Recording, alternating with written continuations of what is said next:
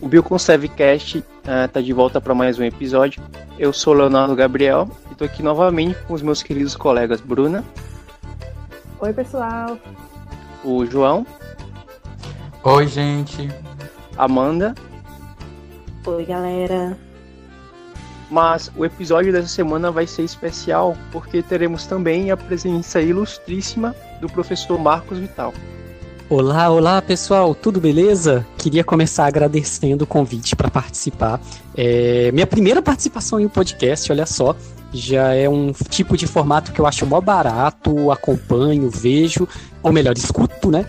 É, e nunca tinha tido a chance de participar antes, então valeu demais, muito legal, tô feliz de estar por aqui. E só para me apresentar direitinho, para quem não me conhece, né? Eu sou Marcos Ital, sou professor é, aqui na UFAL, né, em Maceió, já tem um pouquinho mais de 10 anos, no ICBS, é, e minha formação é toda na biologia, mas eu sou uma pessoa da biologia meio diferente. Eu dou aula de biomatemática e de bioestatística, então já começa a ser um pouquinho diferente por aí. E eu tenho um pé fincado bem forte em questões ligadas a métodos quantitativos, modelagens, até um pouquinho de programação e coisas assim. E aí é por isso, né, que eu tô aqui para falar de um tema como esse, né? Quando a gente vai pensar em ferramentas de seleção de reservas, a gente está falando então de uso de softwares, de modelagem, tem um monte de aspectos quantitativos por trás. E eu curto muito ensinar essas coisas. Então é isso, bora lá.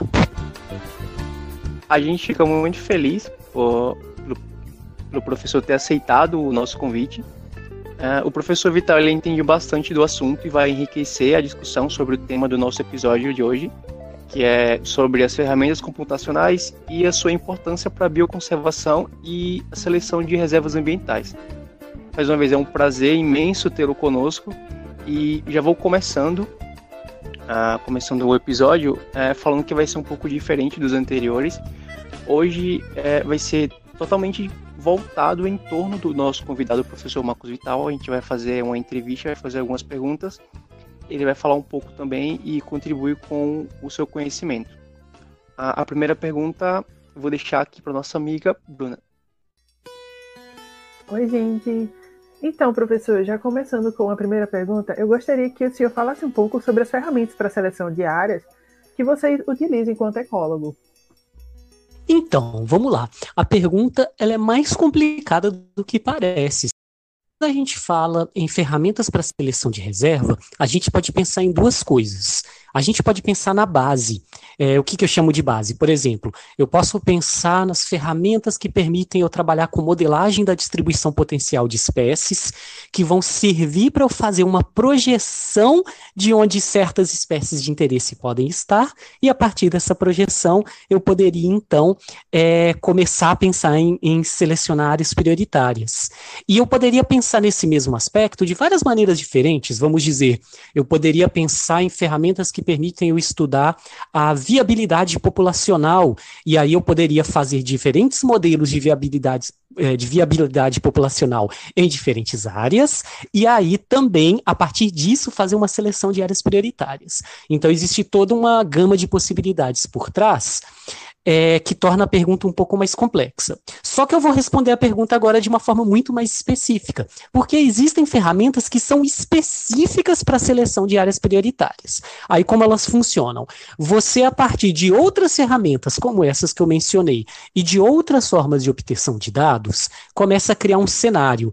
Um cenário no qual você tem a possibilidade de pensar em áreas prioritárias para conservação. Então, imagina que você está olhando sei lá, para uma imagem de satélite de uma região de interesse, você tem, vamos dizer, vários fragmentos de mata naquela região e você tem dados sobre aqueles fragmentos e você se pergunta: olha, se eu só consigo é, escolher um determinado número limitado de fragmentos para de fato proteger, como que eu escolho? Num cenário complexo, onde eu tenho uma matriz de habitat complicada, eu posso ter diferentes tipos de atividades rurais, diferentes tipos de densidade populacional humana, diferentes padrões de distribuição das espécies que eu quero é, preservar. E aí, nesse cenário altamente complexo, existem sim ferramentas que são focadas na seleção é, de áreas prioritárias. Eu diria que para hoje a gente tem duas possibilidades grandonas que são, sei lá, igualmente interessantes. Existe um conjunto de softwares chamado MarkSun. O MarkSun, ele infelizmente não é de código livre, não é de código aberto, né, não é open source para uso, né? Você tem que fazer um cadastro, é, fornecer alguns dados, mas que na verdade estão pedindo informações sobre tipo de pesquisa que você faz.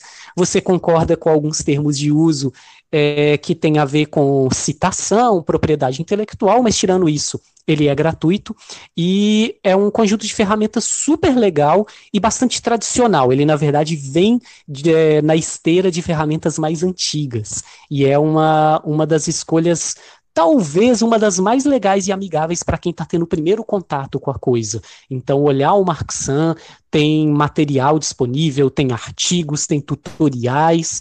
Eu acho que uma pessoa, uma pessoa que estiver interessada em pensar nessas ferramentas deveria ter um contato com o Marxan. Agora, tem uma outra possibilidade também, e aí vindo de mim, quem me conhece sabe que eu não tenho como deixar de falar isso, que é trabalhar com isso no R. E aí, recentemente, eu procurei, na verdade, foi por causa da chamada para o podcast que eu procurei.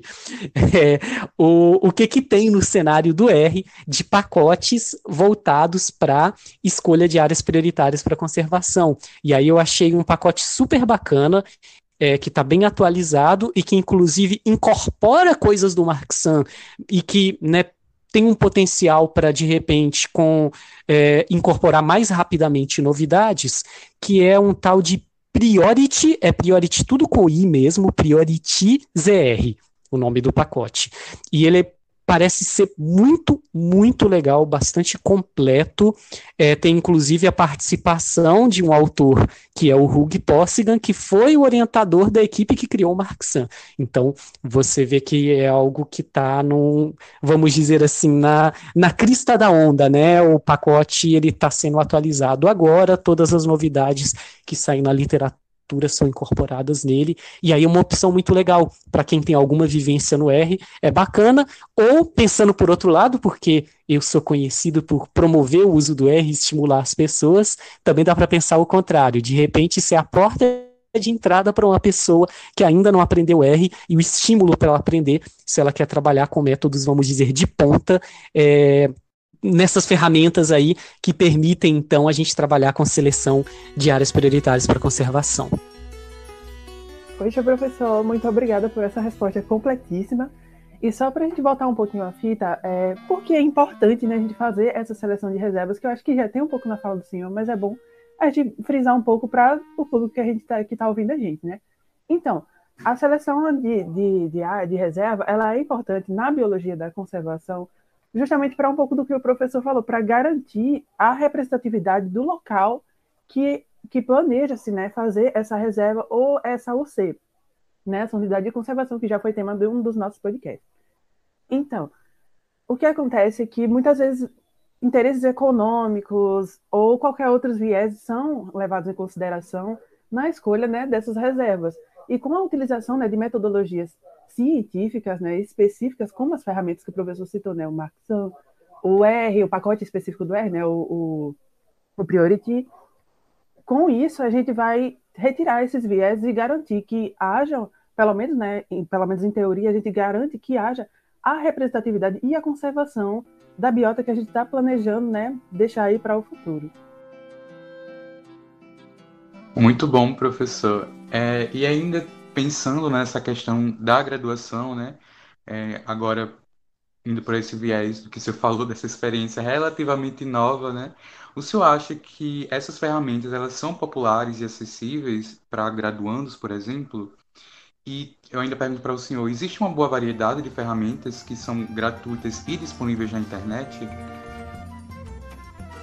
Olha, hoje o cenário não podia ser mais. Não, não, sempre pode ser mais legal, vai, dá para melhorar. Mas hoje o cenário é muito bacana. De uma perspectiva meio assim da minha história, eu digo que hoje o cenário é incrivelmente mais legal. Quando eu estava no meu mestrado, eu tive primeiro contato com o R. E o R, naquela época, não é que ele ainda tivesse engatinhando, ele já tinha muita coisa, mas ainda tinha muito chão para correr e tinha muito o que expandir hoje uma pessoa que queira aprender o R como uma ferramenta que é uma caixa de ferramentas, sabe? Aí você dentro dele trabalha com qualquer coisa que quiser, inclusive seleção de reservas. É, hoje é infinitamente mais fácil de começar do que era então lá em 2003, quando eu tive, né, graças a uma disciplina de mestrado, esse meu primeiro contato, que me estimulou, inclusive, a conhecer mais. É, só que isso não vale só para o R, isso vale para um monte de outras coisas.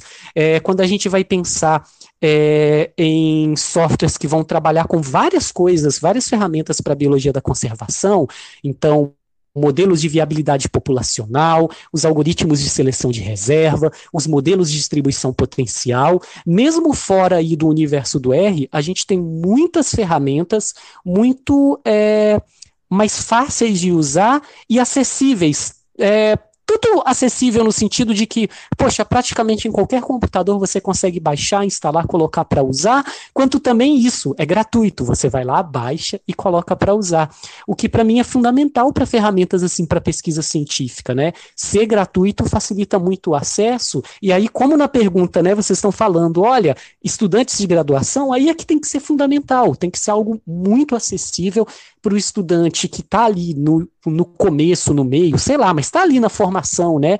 Naquele momento ainda de aprendizado intenso, vendo um monte de coisas diferentes, poder ter a possibilidade de usar, pegar, baixar, fuçar. Para mim isso é muito importante, sabe? Esse negócio de você é, pega a ferramenta, olha o site, dá uma fuçada, baixa, abre o programa, tenta usar, não consegue direito, descobre que tem um tutorial, baixa o tutorial, executa, consegue, aí começa a avançar. Esse tipo de, de exercício, ele é muito legal, ele é muito importante. E eu acho muito importante a galera que está na graduação ter contato com essas ferramentas. Porque quando a gente está nas disciplinas da graduação, é, inevitavelmente a gente tem um foco muito grande naquele conhecimento de base, de estudar nos livros texto, né, de fazer prova, fazer trabalho, e às vezes a gente pode se perder, apesar de uma outra disciplina trazer isso, mas a gente pode se perder de questões muito práticas, muito aplicadas, que é, beleza, eu cursei aquela disciplina ali, aprendi um monte de conceito, mas como que é, uma pessoa, né, uma pesquisadora trabalhando na prática ali faz isso, lida com isso, trabalha com isso? Ora, eu tenho que conhecer as ferramentas que né, permitem a gente trabalhar. E hoje elas são realmente mais acessíveis e isso facilita a vida de todo mundo, de quem está pesquisando, de quem está ensinando e de quem está ali aprendendo. É, e eu acho muito bacana, eu acho que é muito importante estimular essa galerinha, né? Então, para quem está ouvindo, olha, é a hora, sabe, de olhar. Me ouviu falar do Marxan? Vai dar uma fuçada no site, dá uma olhada tem material, tem tutorial, tem muita coisa. De repente você vai achar canal do YouTube que vai ter vídeo sobre isso, aposto que tem. É, outras ferramentas sobre as quais a gente vai falar hoje também, sabe? Vale a pena dar uma olhada nessas coisas, é muito bacana, é muito interessante perceber que são ferramentas que por trás delas tem mecanismos e modelos sofisticados usados por pesquisa e tudo mais, aquela coisa que parece, nossa, né? Que coisa, sei lá, de gente grande. Não, mas quem está ali na graduação pode baixar, pode mexer e aprender a usar. E isso vai ser importantíssimo na formação de todo mundo. Incrível, professor. Realmente é algo que contribui demais para a formação de nós alunos né, que nos encontramos durante a graduação. E aproveitando o gancho, eu acabei lembrando de uma, de uma ferramenta que é gratuita também e que eu vejo muito, né? Eu acredito que os meninos também veem muito nos trabalhos, tanto de graduação, né, como outros níveis também de carreira acadêmica, para estudos de conservação e estudos de biodiversidade de maneira geral, que é o Google Earth, que é um programa de computador que foi desenvolvido por uma empresa estadunidense que é, é associada com o Google e que ele dá uma visão tridimensional do globo terrestre né, e que foi construído com mosaico, utilizando imagens de satélites de fontes diversas, né, e que usa um sistema é, chamado GIS 3D. Então ele dá uma dimensão 3D, permite com que você visite os locais, dá uma, um certo nível de informação é, sobre a região que você está buscando. Né? Existia uma versão que era paga, mas ela foi cancelada e hoje a gente tem essa, essa uma versão que é é, dependendo de qual for, né, mais atual ou não, ela é mais limitada ou tem mais recursos, mas que ajuda muito a desenvolver esses trabalhos de conservação né, e de estudos de biodiversidade. Então a gente vê como né, que essas ferramentas contribuem realmente para a formação aí de graduandos, mestrandos, né, ou seja, qual for a posição acadêmica. Então, galera, vamos agora para a última pergunta, talvez a mais esperada. É agora, hein, professor? Agora é briga e gritaria. Vamos lá. QGIS e ArcGIS, os dois a 80 km por hora. Quem chega primeiro? O senhor acha que existe alguma discrepância na qualidade entre os dois? A gente quer intriga, viu, professor? Eu amei a pergunta, muito boa, muito boa mesmo. Olha, ArcGIS e QGIS, eu sou muito suspeito para falar e eu tenho que começar declarando então que a minha opinião é enviesada porque eu sou uma pessoa que acredita muito no, na importância e no poder do software livre, é, do open source, da ideia de que é, software deveria, sempre que eu posso, eu uso algo que é open source, quando existe algo bom open source, eu dou preferência para isso a um software proprietário, mesmo quando o software proprietário é gratuito. Aí, só abrindo um parênteses para quem não sabe o que é isso, o que é software proprietário? É um software que tem dono, ou dona, ou donos e donas, né? É, tem um grupo de pessoas, normalmente é um grupo, que desenvolveu. É, se ele for gratuito, significa que você pode baixar e usar mas significa que nada do, por trás daquele programa pode ser modificado. E por vezes ele é uma caixa preta. Você tem que confiar que ele faz o que estão dizendo que ele faz. Não que eu ache que essa caixa preta seja tão absurdamente problemática, mas nós cientistas temos que ser meio chatos mesmo. A gente tem que ter um olhar crítico para isso. O quanto que a gente garante que aquela caixinha preta, o que está por dentro dela, está entregando a solução correta do jeito que deveria. O que, que é o open source em oposição a isso? É o código aberto. Qualquer pessoa pode olhar o interior do programa. Uma pessoa que manje de programação pode alterar, modificar, trazer melhorias. E no universo open source, muito desenvolvimento é colaborativo. Por que, que eu estou falando disso tudo? Porque o ArcGIS é da Esri, né, de uma empresa, e o QGIS é open source e tem uma comunidade de desenvolvedores imensa, muito legal, e uma comunidade de pessoas que usam extremamente ativa e extremamente engajada. O open source ele traz muito isso, né? As pessoas se empolgam, gravam vídeos, gravam podcasts, gra é, criam tutoriais, disponibilizam material. E então, quando eu penso na colisão do ArcGIS e do QGIS, a primeira coisa que eu penso é, poxa vida, o QGIS é open source, ele é gratuito. O ArcGIS ele é proprietário e você tem que pagar e não é barato, você tem que pagar a assinatura. Então, assim, eu nem pisco se a pessoa me pede uma recomendação. Agora, vamos lá. Vão existir situações onde vale a pena é, trabalhar com ArcGIS? Certamente. Às vezes vão ter situações que têm a ver com o trabalho prático, digamos, lá no mundo lá fora, no mercado. Ah, eu estou envolvido com trabalho com uma empresa e a empresa usa o ArcGIS e eles pagam uma licença, todo mundo da equipe usa, então eles não vão querer que uma nova pessoa entre para a empresa usando o QGIS. Aí quando você olha do ponto de vista de, tudo bem, se eu tivesse na mão ArcGIS e QGIS, Tipo, as pessoas estão me dando os dois, eu não preciso pagar nada. Qual é, seria mais legal usar? Aí eu respondo de uma forma muito malandra, que eu respondo muita coisa. Eu respondo assim: use o que você se sentir mais à vontade usando. Porque na prática, ArcGIS e QGIS, eles estão, digamos assim, liderando os, é, as ferramentas para se trabalhar com mapas e com informação geográfica, né? Então, são os dois SIGs, né, para usar a sigla em português, Sistema de Informação Geográfica, líderes. É, é, é, raro ver alguém pensar em outras opções fora desse mundinho de ArcGIS e QGIS, apesar de existirem. E às vezes, se você quer uma solução muito simples, você pode usar um outro SIG também. Mas se você quer usar muita coisa, tanto o ArcGIS e o QGIS, eles têm a mesma característica. Eles têm complementos, né? São plugins que fazem coisas diferentes. Então, eles são tipo modulares, expansivos. Os dois são muito completos. E se vocês procurarem comparações na internet, sabe o que, que vai acontecer? Sempre vai ter uma tabelinha mostrando, ó, oh, tal coisa o ArcGIS é um pouco melhor do que o QGIS, mas essa outra coisa o QGIS é melhor do que o ArcGIS. E no fim, na boa, eu acho que se você pensar aí nos dois, né, a 80 km por hora, eles provavelmente chegam mais ou menos juntos, se você tem a possibilidade de simplesmente escolher qualquer um dos dois com liberdade para usar. Então, por mais que eu defenda, sabe, com muita vontade, open source, e por mais que nesse mundinho eu sempre vou falar para as pessoas, ei, aprenda QGIS, é legal demais, vale a pena aprender a usar. Eu digo também que quem tem oportunidade de usar o ArcGIS pode continuar usando, não precisa sentir vergonha não, sabe? Não tem problema, é software proprietário, tá? Eu tô falando isso tudo, mas meu computador tem Windows, viu? Não é Linux, olha. Eu sou uma pessoa que fica defendendo o open source. Porque eu acho que no final, quando a gente usa ferramenta, a gente tem que pensar em uma gama de, de coisas que afetam o uso final, o uso prático, né?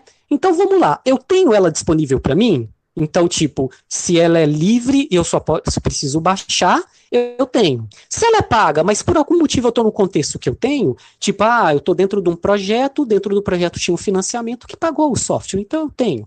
Se ela está disponível para mim, beleza. Eu tenho que perguntar mais ou menos duas outras coisas. Ela faz o que eu preciso? E ArcGIS e QGIS são completões como SIGs. Beleza. A outra coisa é, eu consigo usar? E para mim, tanto ArcGIS e QGIS são muito fáceis de usar em termos de você instala, começa a fuçar e na medida que você precisa, você busca informação na rede. Uh, eu acho que o QGIS talvez possa ganhar um pouquinho nesse segundo aspecto, porque aquele efeito que eu falei do open source, da galera se empolgar, da comunidade de pessoas em volta, criar muito material. Mas eu nem tenho tanta certeza certeza se não tem também muito material assim sobre o ArcGIS. É, enfim, então é isso. É uma forma meio talvez decepcionante é, de responder, mas talvez alguém queira, não, eu quero que ele diga qual dos dois. Eu estou dizendo escolha, fique à vontade. Agora, se você. Vamos lá, para eu pelo menos responder com uma direção, eu diria: você nunca usou nenhum dos dois, vai começar a usar, você é estudante? Vai de QGIS, nem pisca. Nunca esqueça que existe o ArcGIS. Talvez em algum momento você precisa conhecê-lo também. Mas aí, vá de QGIS. E eu acho que é isso, galera. Nossa, professor, nunca que sua resposta foi decepcionante. Eu achei ótima. E é bom que suas respostas, elas já falam coisas que a gente já tinha marcado para ser pontuadas, assim. É bem completa mesmo.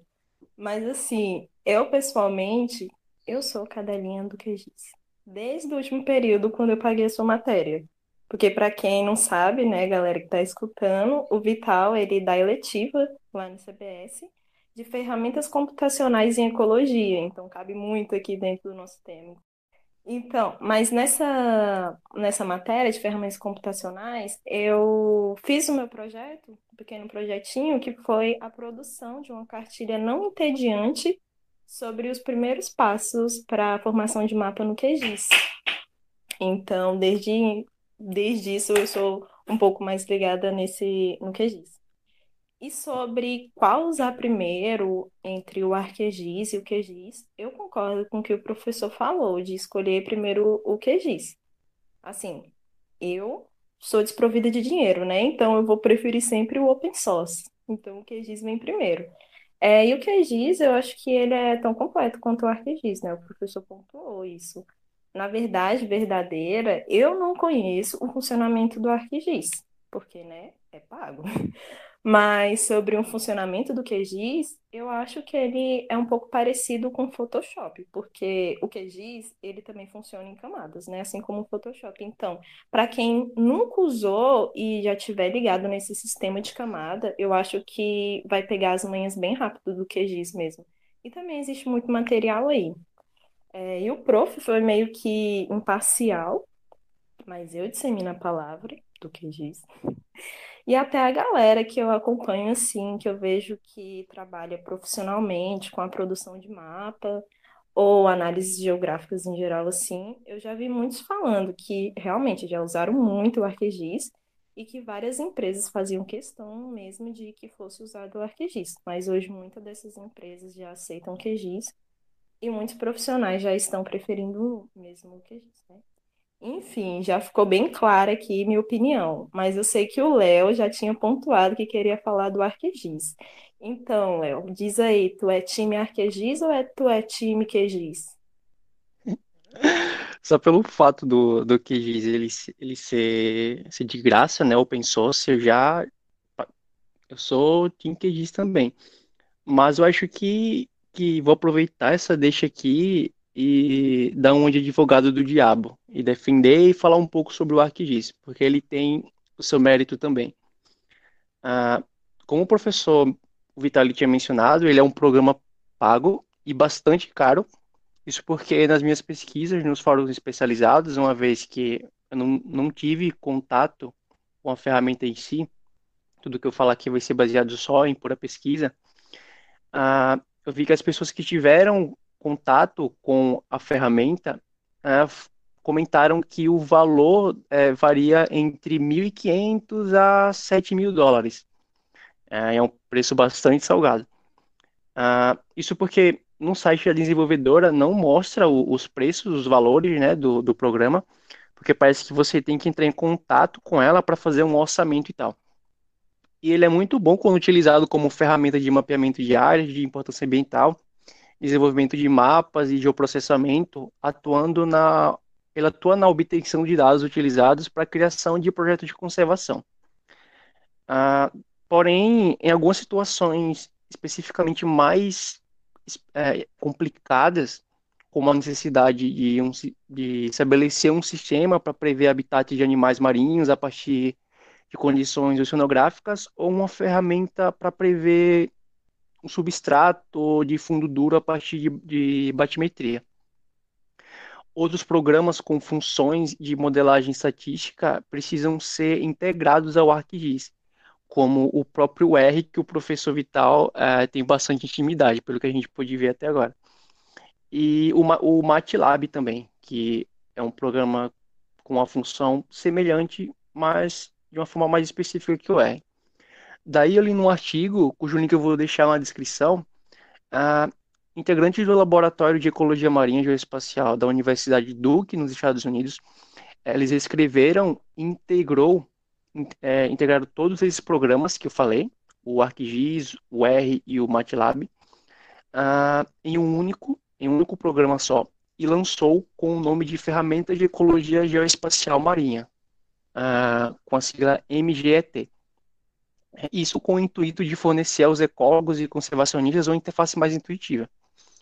E aí, como o professor tinha mencionado, sobre ele ser expansivo, com a possibilidade de adição de plugins, mas eu pude ver também que existe a opção, né, como eu já tinha falado, de integrá-lo não só com esses, com esses plugins, mas também com esses outros programas disponíveis, expandindo mais as possibilidades de uso dele. Daí, a Amanda pode falar mais um pouco, eu não tenho não sei se tem essa, essa possibilidade de integração com outros programas como o QGIS. Eu sei que, tipo, com outros programas eu nunca usei, sinceramente. O, eu só unia, tipo, tabelas, assim, dados diferentes, sabe? Tabelas diferentes, sobreposição, essas coisas de vários tipos de uhum. dados. Eu acredito que, que dê, eu acho que eu já li algo sobre, não vou confirmar 100%, mas eu acho que dá para você fazer alguma interligação. Eu vou pesquisar e digo no, no chat no dia da, da apresentação desse podcast na aula para vocês. Então, olha. Legal. Então, acho que a gente tá, já tá batendo o tempo, né? O Bioconservecast dessa semana ele vai ficando por aqui. Mas antes eu gostaria novamente de agradecer ao professor Vital por ter aceitado o nosso convite. Espero que ele tenha gostado de participar do nosso podcast. Poxa, gente, eu queria agradecer demais o convite. Muito feliz, minha primeira participação em podcast. Eu tô emocionado e muito contente de participar. Espero que tenha sido legal tanto para vocês, o grupo aqui que montou, é, o podcast. Parabéns pelo trabalho, muito massa o trabalho de vocês. E também agradecer a galerinha que está aí, eventualmente escutando, porque eu sei que quem está escutando, é, dando feedback, é o que serve de estímulo para essa galera fantástica, incrível aqui, que está gravando esse material agora comigo e já gravou com várias outras pessoas e espero que continue fazendo esse trabalho fantástico. É isso aí, gente. Muitíssimo obrigado. Um abração imenso para todo mundo. Valeu. Muito bom, obrigado, professor Vital. Isso é tudo, pessoal. A gente vai se seguindo aqui. Uh, Vacine-se e fora Bolsonaro. Fora Bolsonaro! Tchau, gente. Tchau. Tchau.